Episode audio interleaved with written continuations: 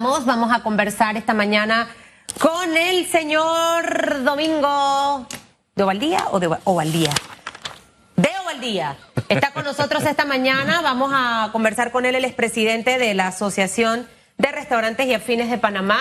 Buenos días, señor Domingo. Regálenos una sonrisa, por favor, un lunes.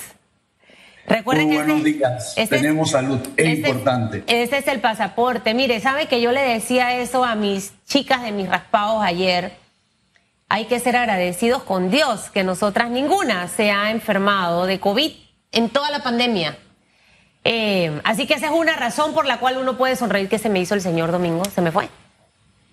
Eh, ahí aparecerá en segundos. Estoy seguro que así, que así será.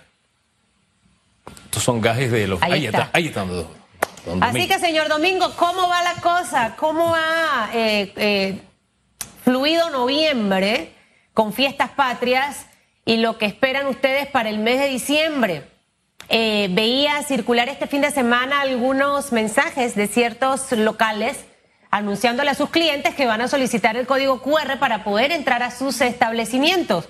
Entonces, ¿sabe? En medio de todo esto y la economía tratando ahí de levantarse, ¿cómo ha sido el comportamiento para que usted nos los cuente esta mañana? Bueno, eh, el mes de noviembre ha sido, eh, yo te diría, relativamente bueno. Eh, los días estos del 3, 4 y 5 que hubo mucho movimiento al interior definitivamente ayudó muchísimo a toda la industria en el interior y a todo el comercio en general. En la capital también ayudó, eh, las ventas estuvieron más o menos un 70% eh, y eh, esperamos que esto siga mejorando. lo único que sí tenemos realmente y nos sentimos como si la industria gastronómica en este país fuera el enemigo número uno de este gobierno, es que nos están exigiendo a la única industria en este país que le están exigiendo para abrir sus puertas, sus puertas al 100%, que, tiene, que tenemos que eh, pedir un permiso al Ministerio de Salud eh, para poder eh, brindarle el servicio al 100% de nuestra clientela y para ello tenemos que tomar con el código QR para estar seguros que las personas están vacunadas. Y mira lo que esto ha traído. en algunos establecimientos que lo pidieron, ha ido mucha gente apoyarlos. Incluso, y hay otra gente que está vacunada y que está en contra de esto, porque dice que le estamos violando sus derechos. Y tú tienes al grupo también antivacuna.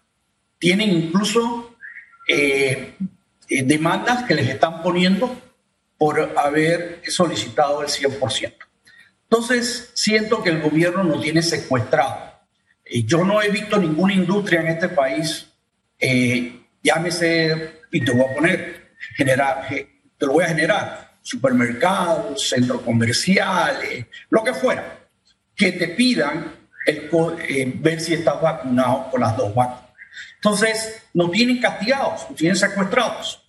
Y por el otro lado, el gobierno habla de eh, queremos que haya más empleo. Quiero decirte que de los 60 mil empleos de esta industria, ¿ok? Eh, han desaparecido casi como 20 mil. Solamente en, el área de nuestra asociación desaparecieron 6 mil empleos. Me obligas a traer a todo el personal. No me permites estar al 100% a menos que yo pida el QR. Entonces, lo único que has hecho es que lo que pudimos traer más personal, negociar con el personal mutuos acuerdos o reducir más horas eh, eh, de trabajo a cuatro horas o seis para poder tener. Entonces, el gobierno no se pone de acuerdo. ¿Quieres que haya más trabajo? ¿Quieres que haya más ventas? ¿Quiere que el sector gastronómico, que, en un momento eran 60 mil empleos directos, 300 mil indirectos, contribuya al crecimiento del país o no?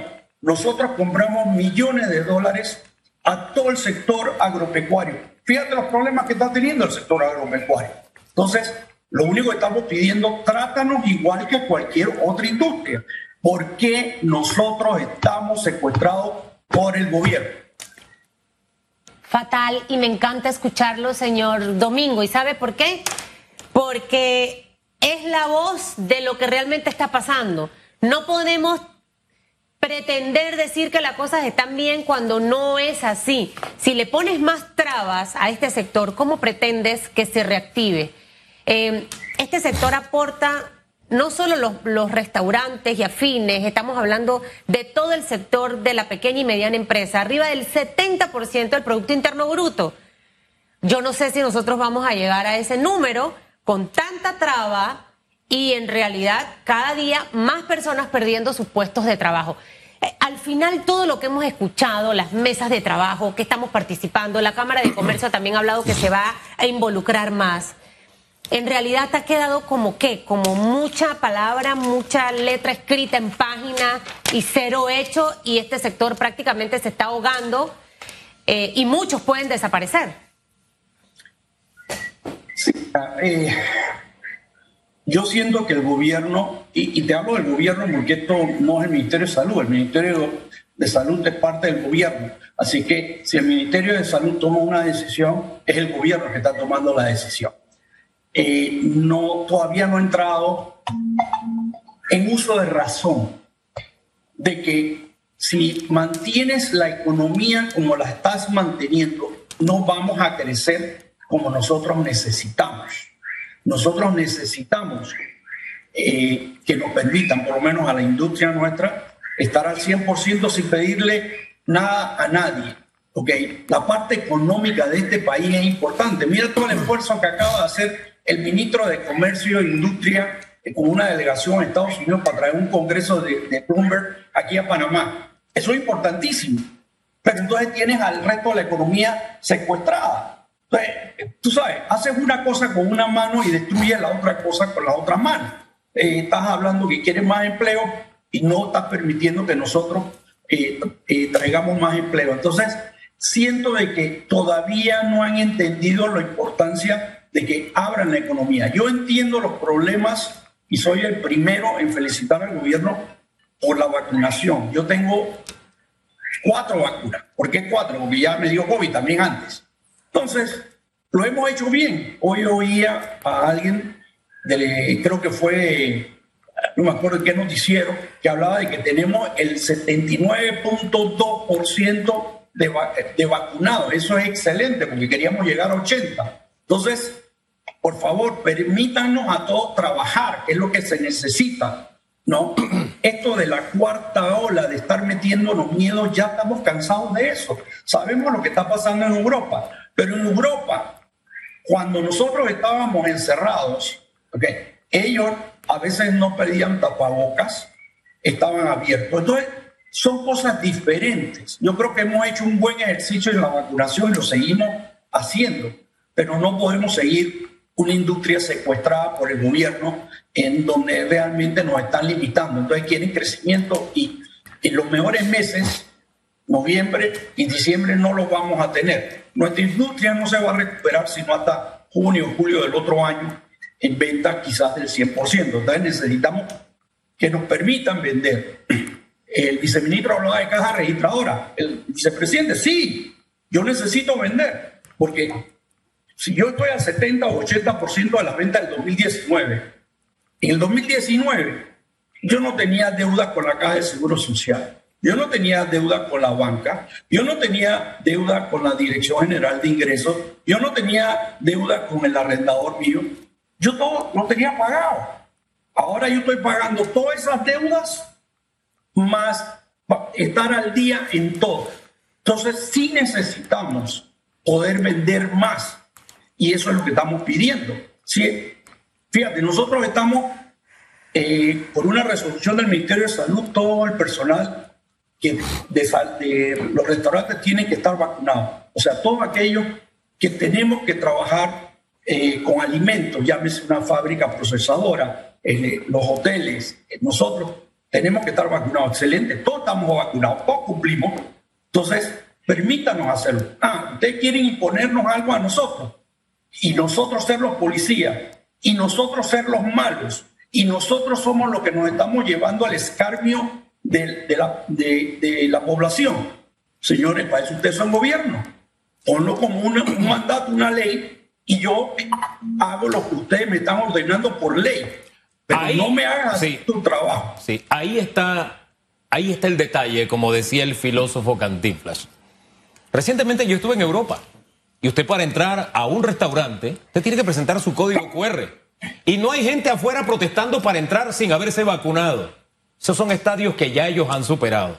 Pero los gobiernos han tomado la decisión y han cargado con el peso político de una decisión. Acá hay, eh, y hay que aceptarlo, tenemos que aceptarlo, un restaurante este fin de semana fue atacado acremente por un grupo que es minoritario, porque si usted tiene un 70% vacunado, quiere decir que la mayoría cree en la vacuna. Pero ese grupo minoritario hace ruido. Y claro que eso afecta a la imagen, y claro que pone a unos como buenos y como malos. Y no hay un gobierno que salga y diga, oriente o decida y diga por aquí es el asunto y por qué es el asunto, y no sienta el negocio que está en desamparo. Yo le digo una cosa, a mí me gusta ir al restaurante, pero mientras no haya una estrategia clara sobre este tema, yo pido comida a mi casa, es lo que estamos haciendo. ¿Por qué? Hombre, porque yo prudentemente me he vacunado, sé los riesgos que implica no vacunarse y no quiero que esa prudencia que he puesto en práctica me lleve a una situación, así sea un pequeño resfriado. Yo no quiero, ni lo quiere mi familia y hemos tomado esa decisión. Pero los que están en, en la otra orilla, eso sí hacen ruido y bastante ruido y no descansan las 24 horas. Y hay un gobierno que ha guardado silencio. Y entonces, si usted no ocupa, lo decía hace un rato don Danilo Toro, cuando hay un vacío, alguien lo llena. En política es así. Entonces, no hay un liderazgo diciéndote por qué, cómo te vamos a ayudar, por qué te conviene que los restaurantes tengan X o Y o Z, por qué la aplicamos a los restaurantes y no se le aplica a los supermercados, por qué a estos sí y a estos no.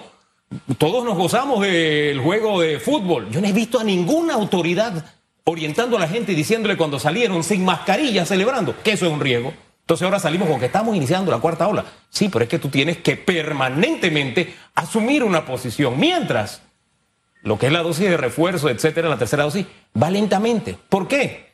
Porque de pronto uno siente que ese liderazgo ha quedado como en un vacío y no hay una orientación y no se asumen posiciones y queda el empresario solito. Dice, bueno, entonces yo tengo que asumirlo y poner el pecho para recibir los golpes. Pero si yo soy empresario, estoy en negocio, yo no estoy en política. Por lo menos esa es la lectura que yo tengo y se la comparto, don Domingo. Eh, Hugo, si tú ves las declaraciones de la, de la ministra consejera, ella prácticamente amenazó al Ministerio de Salud, al ministro, que tenía que ejercer su trabajo y poner mano, mano dura. Señores, ¿mano dura de qué? Si queda a decisión de los restaurantes si vamos a, pedir el código QR o no. Vuelvo y te digo, eso debe ser un mandato del gobierno, pero no tienen los pantalones bien puestos, porque no quieren perder puntos políticos. Entonces, hacen que la empresa privada sea el que se sacrifique. Y no es justo. Lo que tú dijiste eh, con las redes sociales que están eh, eh, masacrando algunos restaurantes que han tomado esa decisión. ¿ok? El, eh, el, que sufre es el negocio. A nosotros nos ha costado mucho llegar hasta aquí. Nos ha costado años de tener una empresa. Entonces no es justo que nos den a nosotros ser los policías y tomar la decisión. Eso lo tiene que decir el gobierno. El gobierno tiene que plantarse Así como nos dijo, todo lo que tiene que ver con la industria alimenticia, transformación de alimentos, tiene que estar vacunado con sus dos vacunas. Nosotros cumplimos. Ahora, señor gobierno, ponga el decreto y que sea obligatorio. Entonces, si es obligatorio, yo tengo que cumplir con la ley. ¿Ok? Y todas las lo que vayan a sacar en redes sociales va a ser contra el gobierno. Bueno, aguántense la huaca, pero no haga que una industria que, vuelvo y te digo, eran 60 mil empleos directos, 300 mil indirectos, sufra. Y encima nosotros le compramos a todo el sector eh, agropecuario, al pesquero. Movemos esta economía, señores, y nos tienen amarrados. Al final, las políticas parecieran, al menos desde mi punto de vista, que van en, en vías contrarias. Por un lado, están tratando de reactivar la economía, pero por otro lado, las medidas que están haciendo van precisamente en contra de todo esto. Eh, ¿Qué debe hacer el gobierno en este momento? Y hablo de todo, no solamente Minsa. esta semana, señor de Ovaldía, antes de que inicie el mes de diciembre, que es un mes en donde muchos empresarios eh, aspiran a recuperar parte de algo, un pedacito de eso que se ha perdido en casi dos años de pandemia. ¿Qué sería lo urgente y lo prioritario como, como plan a corto plazo para empezar a ver resultados? Por lo menos en la industria nuestra, quitarnos esa espada de Damocles que tenemos encima o que saquen un decreto y que esto sea obligatorio. Porque nosotros vienen, ahora nos están llamando para el Día de la Madre, para las fiestas de Navidad, etcétera, etcétera. Por lo general son familias. Bueno, ahí no hay mayor problema porque su propio núcleo, ¿no? Eh, eh, puede ser que todos estén vacunados y nosotros eh, tenemos la medida de los dos metros.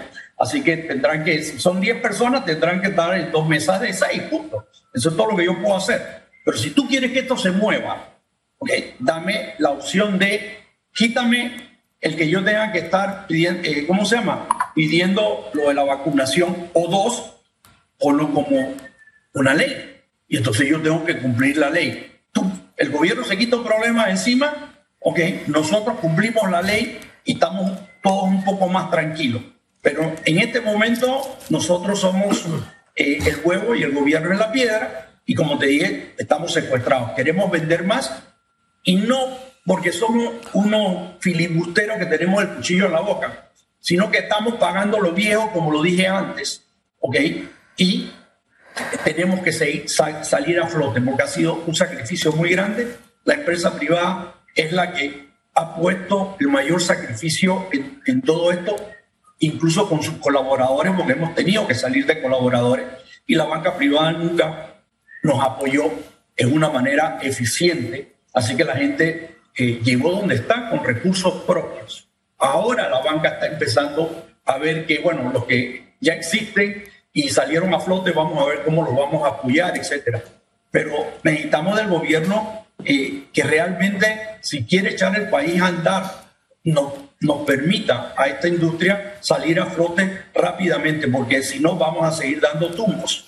Y algunos lo podrán llegar al final, otros volverán a cerrar. Ya hemos cerrado en, en, a nivel nacional 1.800 restaurantes, ya eso no abrieron más nunca.